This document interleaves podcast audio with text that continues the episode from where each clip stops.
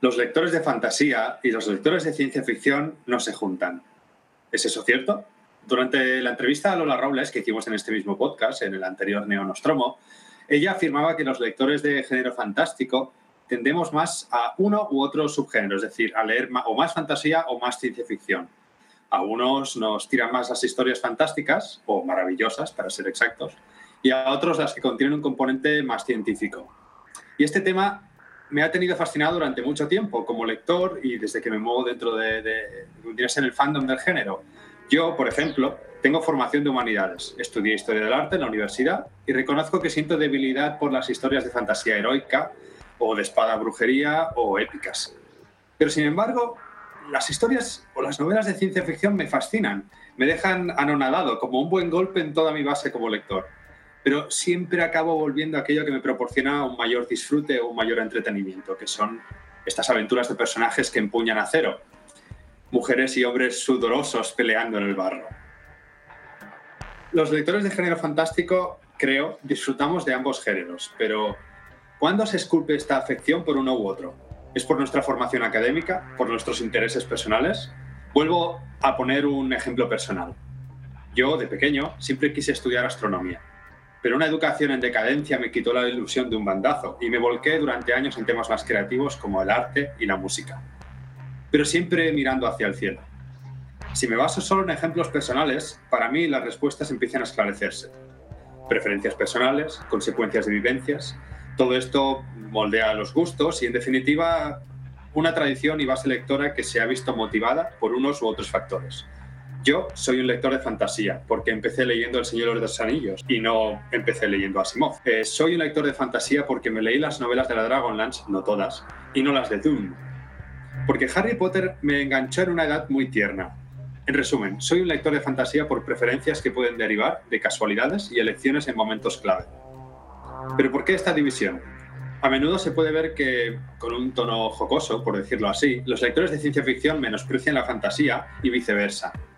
Esto quizá lo dejo en que el humano pues, necesita realizarse a través de la anulación del otro, pero en cualquier caso tengo la sensación de que ambos géneros tienen tropos y clichés muy marcados, el camino del héroe y el no y que aunque en muchas ocasiones se mezclan en novelas espléndidas, pues preferimos dejarlos separados para poder escoger uno u otro. En esencia, todo vuelve a la raíz del tema. El camino del conocimiento parece bifurcarse entre mitología y ciencia, y de ahí cada uno escogemos nuestra tradición literaria. Somos los tripulantes de Neonostromo. Hemos tomado el control de vuestras conciencias. Durante los próximos 25 minutos, vuestra atención nos pertenece y vamos a instalar en vuestros cerebros noticias, reseñas y editoriales relacionados con la literatura fantástica. Somos Miquel Cudoño y Alexander Páez. Bienvenidos, a bordo, de la Neo Nostromo. Muy bien, pues bienvenidos todos al Neonostromo número 6, eh, que se inaugura, da comienzo con este interesante editorial de Alexander Paez. Ah, en consonancia con este editorial, ya veréis que él, en la reseña que le toca, ah, pues hablará de una novela de fantasía, de momento no, no digo el título, y yo os voy a hablar ahora mismo de una novela de ciencia ficción que ha salido recientemente publicada en nuestro país y de la que hace tiempo en realidad que, quería hablar.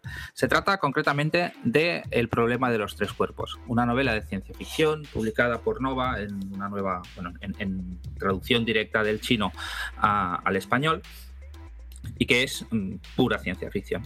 Ah, posiblemente se trata del libro de ciencia ficción más popular en su país, ¿no? en China. Y además, pues es un libro muy vigente porque el año pasado se llevó el premio Hugo a Mejor Novela. Ah, el libro forma parte de una trilogía que se continúa ah, por dos, con dos secuelas que tanto en China como traducidas al inglés pues ya están publicadas, que son The Dark Forest, El Bosque Oscuro, y The Death's End, El Fin de la Muerte, ah, como digo, ya, todas ellas publicadas ya tanto en chino como en inglés.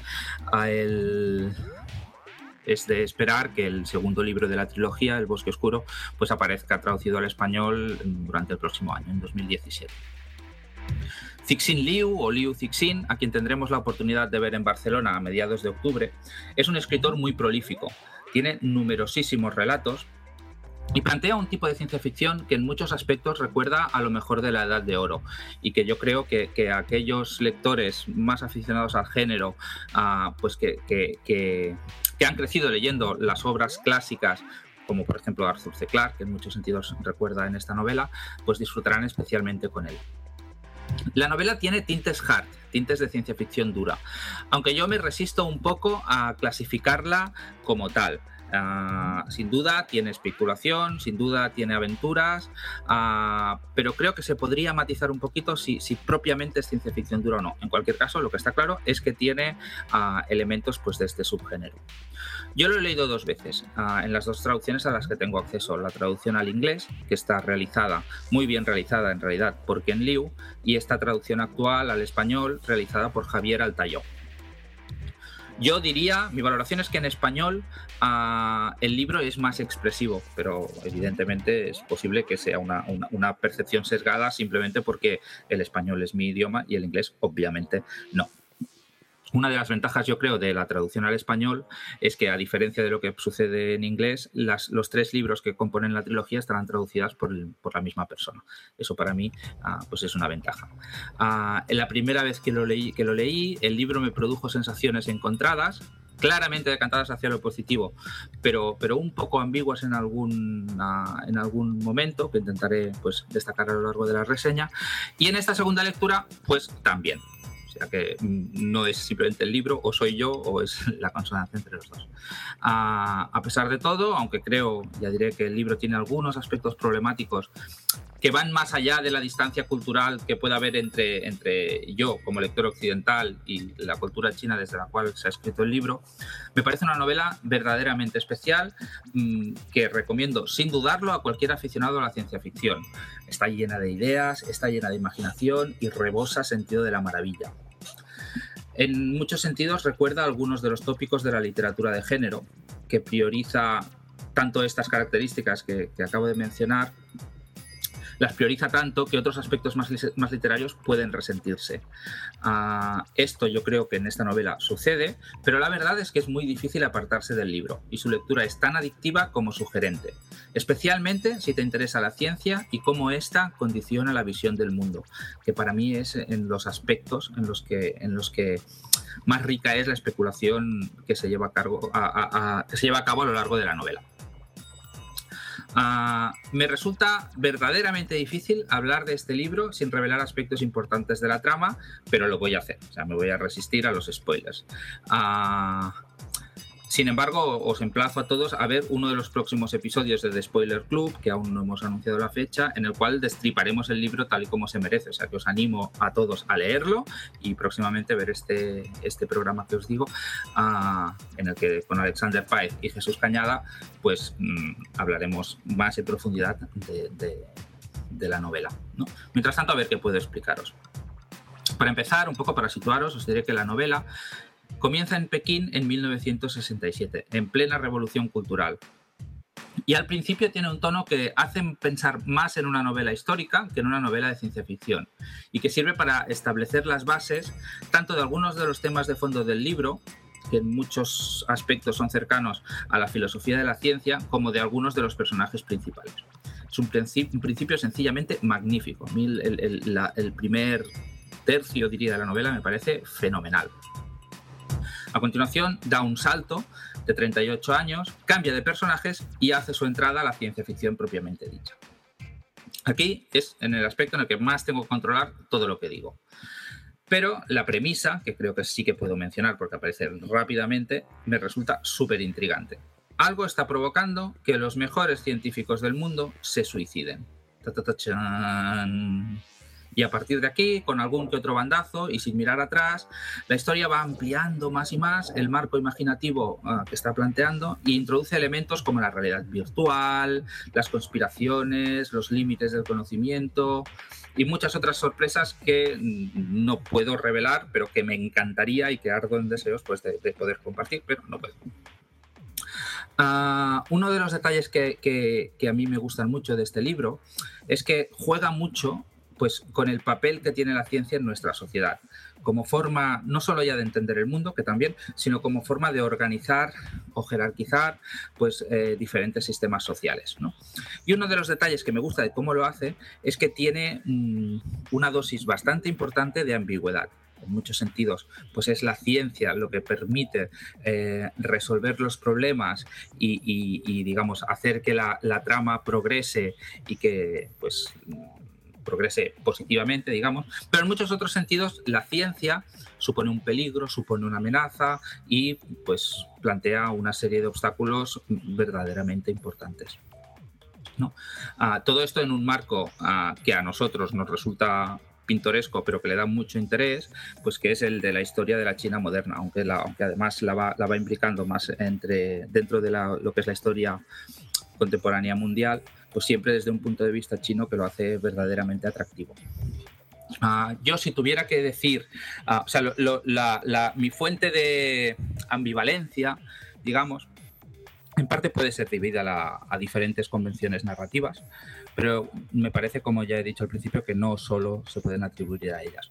Por un lado, ah, el comportamiento de los personajes a veces eh, me parece poco trabajado o, poco preparado para que según qué decisiones toman o según qué, acciones llevan a cabo, pues parecen un poco surgidas de la nada, de la necesidad de que, de que, la trama avance y avance en esa dirección. Entonces a mí me parece que es un poco...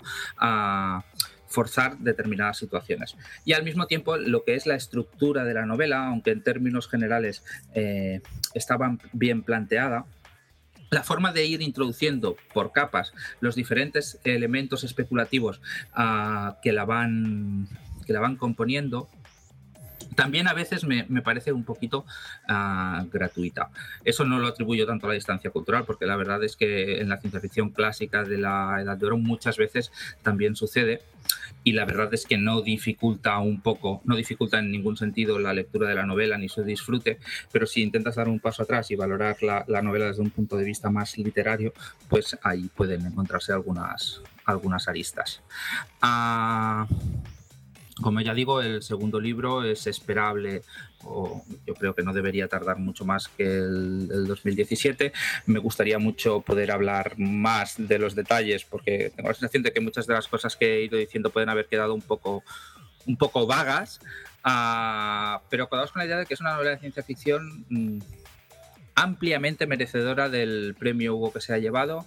Uh, Liu Cixin es un escritor, yo creo, que, que, que aporta que trabaja sobre bases muy clásicas, pero realmente las renueva desde una tradición distinta a la que a la que seguramente estamos acostumbrados aquí en Occidente, porque en el fondo pues trabajar sobre las bases de lo clásico ya es lo que hacen todos los autores, pero claro, siguiendo un recorrido con el cual todos podemos estar más ah, familiarizados.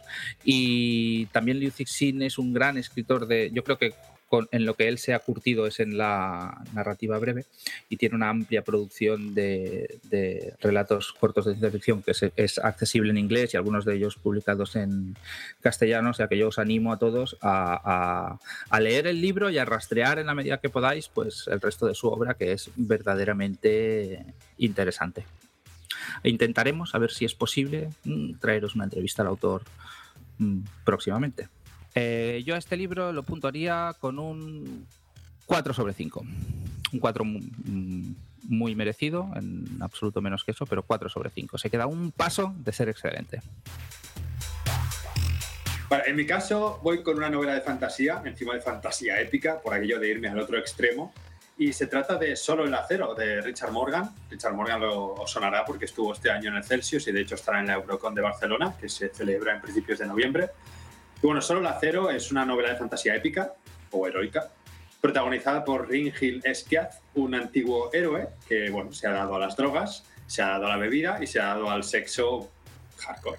Es un noble desheredado por el hecho de ser homosexual y esto de ser homosexual para su padre es una gran ofensa contra su honor y su familia y bueno, pues, pues no lo quiere, no, lo quiere, no quiere para nada, le, le da asco y lo repito durante la novela.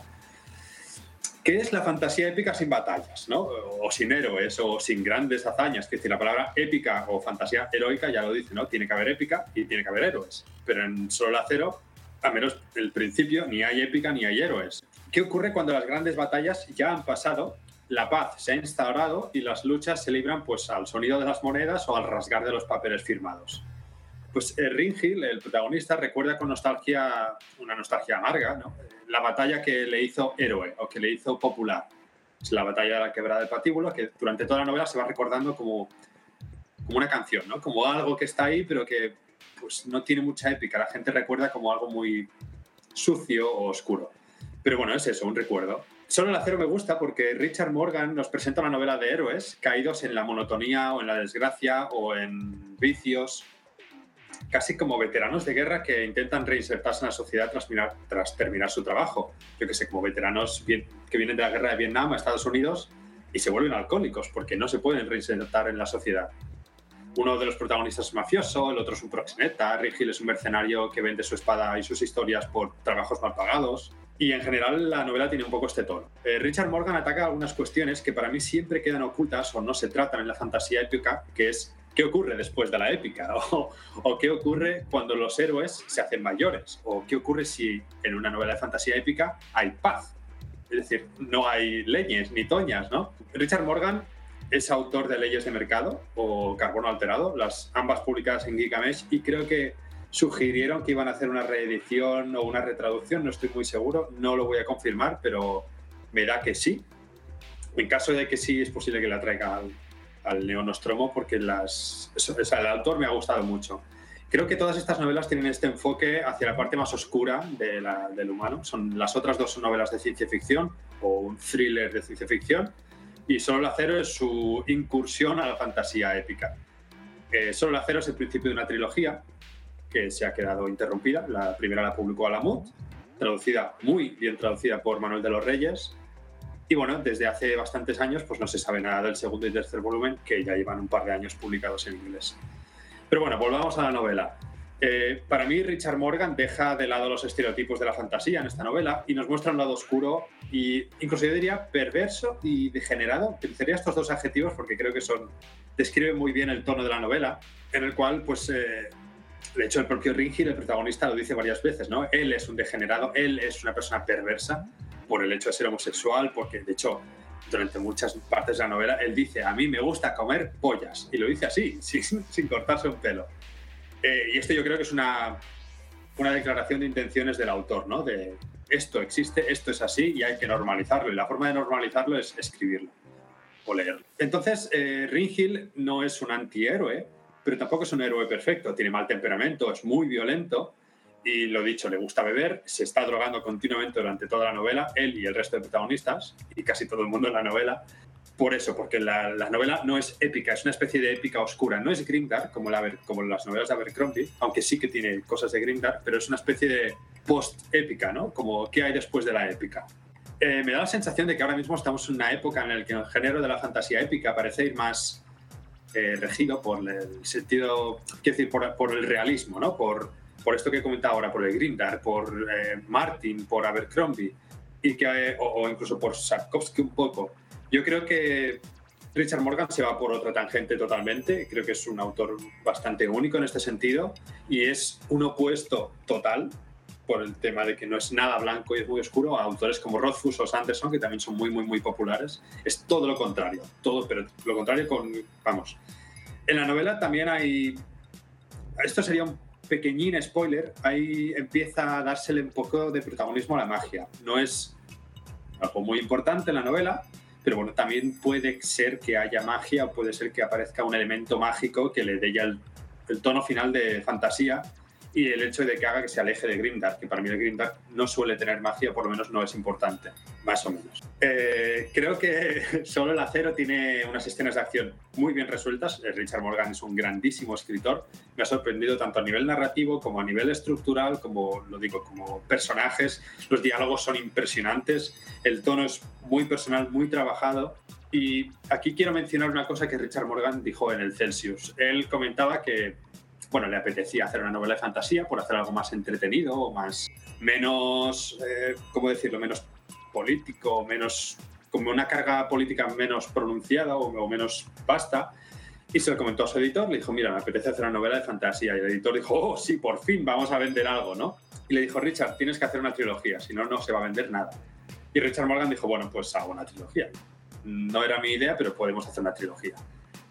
Me volvemos al, al, rollo de que por culpa de que Tolkien dividiera su supertocho en tres, pues tenemos esta especie de normalización de las trilogías. Pero la novela, lo que vengo a decir con todo esto es que la novela es eh, autoconclusiva y se podría leer de forma independiente sin ningún problema. Empieza un arco, una, una trama, un argumento y lo cierra al final de la novela deja espacio para una segunda, pero no es, decir, eh, quizá por eso Alamut se columpió en el hecho de no publicar el segundo. Tampoco eh, quiero cerrar esta reseña eh, sin mencionar, para mí, una estupenda labor de traducción de Manuel de los Reyes. Me estuve, tengo los dos volúmenes, lo tengo en castellano, lo tengo en inglés, y estuve barajando en qué idioma leerlo, y al final decidí leerlo en castellano.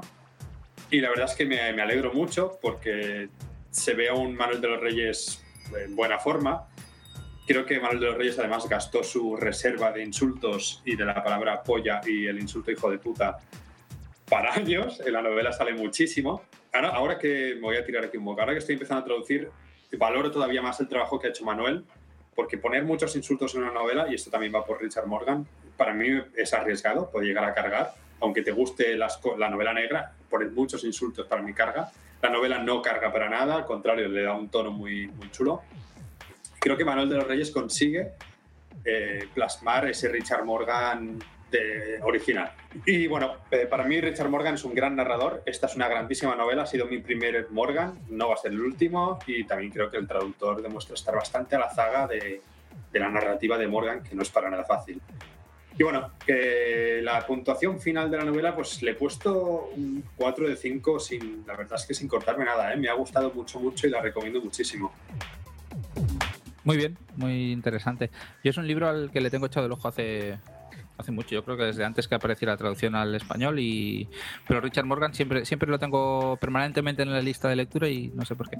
No sé por qué acaba por no da, esa, da un poco esa sensación de que es un autor conocido, popular entre comillas, pero como siempre tiene un estilo muy independiente, muy personal, no acaba de entrar, ¿no? En, ahora me lo quiero leer, ay, pero no sé, pasa un poquito desapercibido, por lo menos esa es mi percepción. yo, tengo dos preguntas. Una es, eh, ¿por qué dices que no es exactamente Grimdark?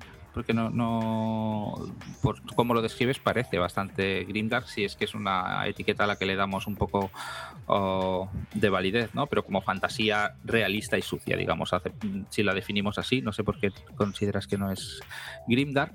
Si crees que esta visión post-épica se mantiene a lo largo de la trilogía, ya sé que no los has leído todavía, me parece, pero si, si te parece que, eso puede moderarse un poco.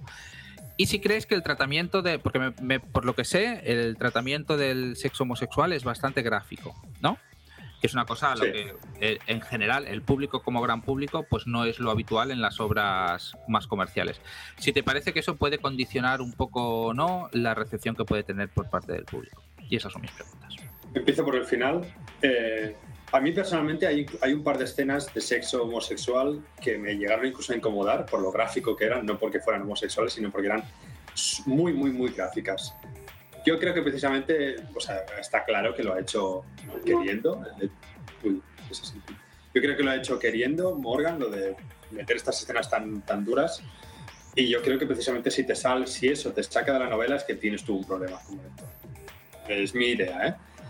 Por otro lado, yo creo que el sentimiento de post-épica mm, mimba un poco hacia el final de la novela, porque hacia el final de la novela pues hay un clímax, sí que hay más acción, más aventura, y los héroes mm, siguen siendo esos héroes degradados, pero sí que vuelven un poco a lo que eran, ¿no? Recuperan un poquito su papel, no como héroes, pero sí como, vamos a decirlo así, guerreros.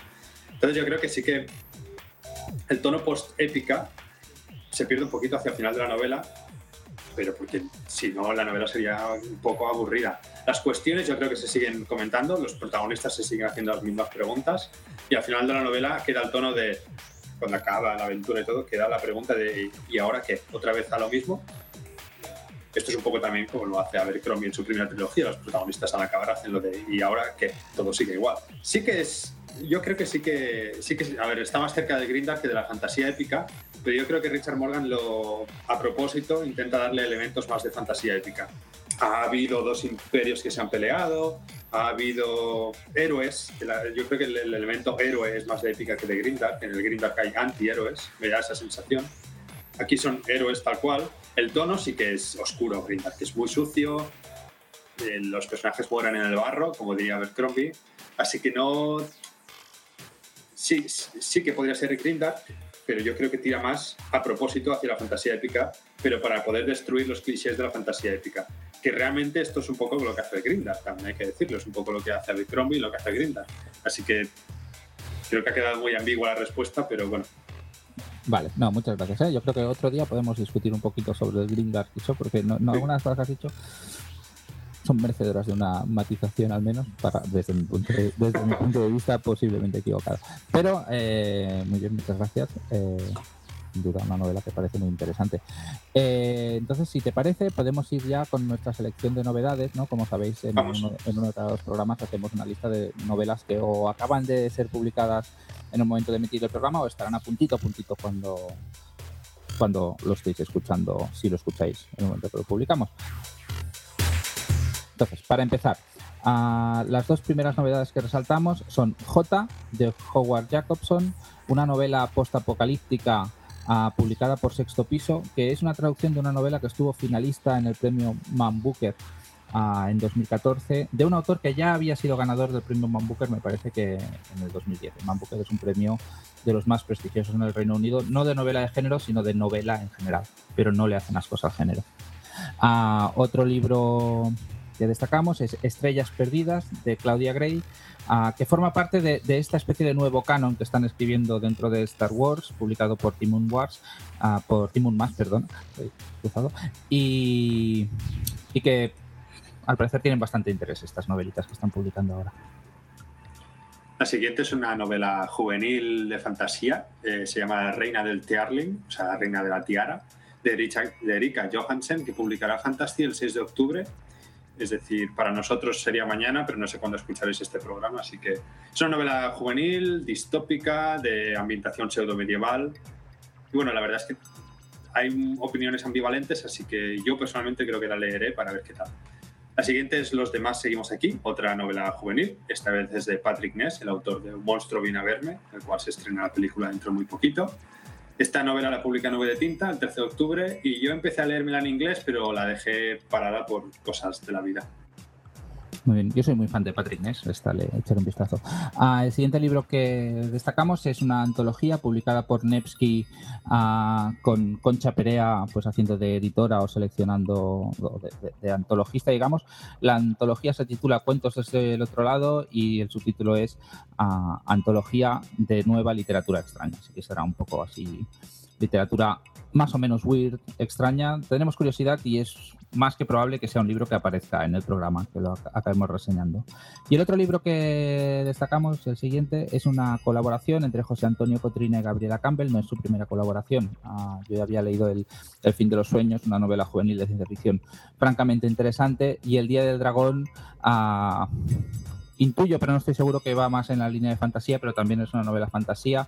Ah, o sea, también es una novela juvenil y tiene puede estar pues a juzgar por el intento anterior, pues puede estar bastante bien. Lo publica Naufragio de Letras el 10 de octubre. Esta, si es tan buena como El fin de los sueños, eh, la verdad es que tiene muy, muy, muy buena pinta.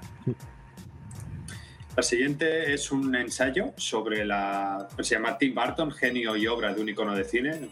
Va sobre, obviamente, Tim Burton. Está escrito por Ian Nathan y lo publica Libros Cúpula el 11 de octubre. A mí las biografías o las obras sobre la obra de un autor me suelen gustar y me interesan bastante, así que, no sé, tiene, la verdad es que tiene muy buena pinta. La siguiente es una obra de la cual sabemos muy poco, sabemos que es un thriller tecnológico o de ciencia ficción, se llama Akasha y la escribe Javier Couto. La publicará Sportula este mes, aunque no tenemos fecha, todavía no se ha dicho nada. Y la verdad es que tiene, tiene muy buena pinta, la verdad. Yo personalmente creo que le, le daré un tiento en cuanto salga le echaremos un vistazo. Ah, el siguiente libro que comentamos es Los gigantes dormidos de Sylvain Neubel. Ah, es un libro que mm, tuvo bastante impacto cuando salió publicado en inglés. Eh, diría que es fantasía pero, pero dedicada, dirigida un poco a un público más mainstream y lo publicará Estela Maris el 18 de octubre con un mes de retraso sobre la fecha inicialmente prevista, por lo que habían anunciado. Ah, siguiente libro, Metro 2035, del autor Dmitry Glukovsky, publicado por Timon Mas el 25 de octubre y que pone, bueno, no sé si pone colofón, pero es el tercer libro en la serie de Metro y diferentes fechas, uh, que es bastante popular y que ha dado lugar a una serie de videojuegos que diría que también son bastante populares. Hey, yo ahí te voy a corregir un poquito, Miquel. El de Gigantes Dormidos, Sleeping Giants, eh, yo me lo leí en inglés. Es muy buena y es ciencia ficción. Vale, eh, perfecto. Pues mira. Titanes. Eh, me, doy, me doy por corregido. Y a ti en concreto creo que te gustará mucho, apúntatela porque es pues muy buena, muy, muy buena. Bueno, eh, fans de Sanderson, yo os invoco. Sale el 26 de octubre, sale la nueva novela por fin de Nacidos de la Bruma, llamada Sombras de Identidad, traducida al, al completo por Manuel de los Reyes. Es el volumen, si no me equivoco, 5 de Nacidos de la Bruma y da inicio a la nueva trilogía más steampunk, por decirlo así, de, Sanderson. Y además, el 5 de octubre, es decir, el día que estamos grabando este programa, se reedita El héroe de las eras de Brandon Sanderson en esta edición de lujo, con portadas de Massimo Netti y la, y la traducción corregida por Manuel de los Reyes. Y el 19 de octubre, el cuarto volumen de Nacidos de la Pluma, Alegación de Ley, lo mismo, con esta edición de lujo, corregido por Manuel de, los, Reyes y con una pinta espectacular. La verdad es que las portadas son una chulada. Sí, muy chulas, muy chulas. Muy bien, también hoy en el momento de grabar el programa, Alamut nos trae la reedición de dos novelas de Andrei Sapkowski que forman parte de su saga de Geralt de Rivia. Una es La Torre de la Golondrina y la otra es La Dama del Lago, que después de, las quejas, diría, o las recomendaciones de, los lectores después de su primera edición en dos tomos, pues ha sido salido publicada en un único tomo. Nevsky, por otra parte, nos trae otra reedición. Estrella Roja de Alexander Bogdanov una utopía de principio del siglo XX que francamente parece muy interesante. Y finalmente el último libro que destacamos es una reedición, en este caso de Valdemar, que es La Fontana Sagrada de Henry James, una novela de fantasmas pues, de, este, de este autor norteamericano. Y eso es todo por este programa, ¿no? Pues sí, esto es todo por este programa. Y nada, queremos cerrar como de costumbre con una frase, una cita, en este caso es una cita de Mad Max que dice, ¿A dónde debemos ir los que vagamos por este yermo para encontrar lo mejor de nosotros?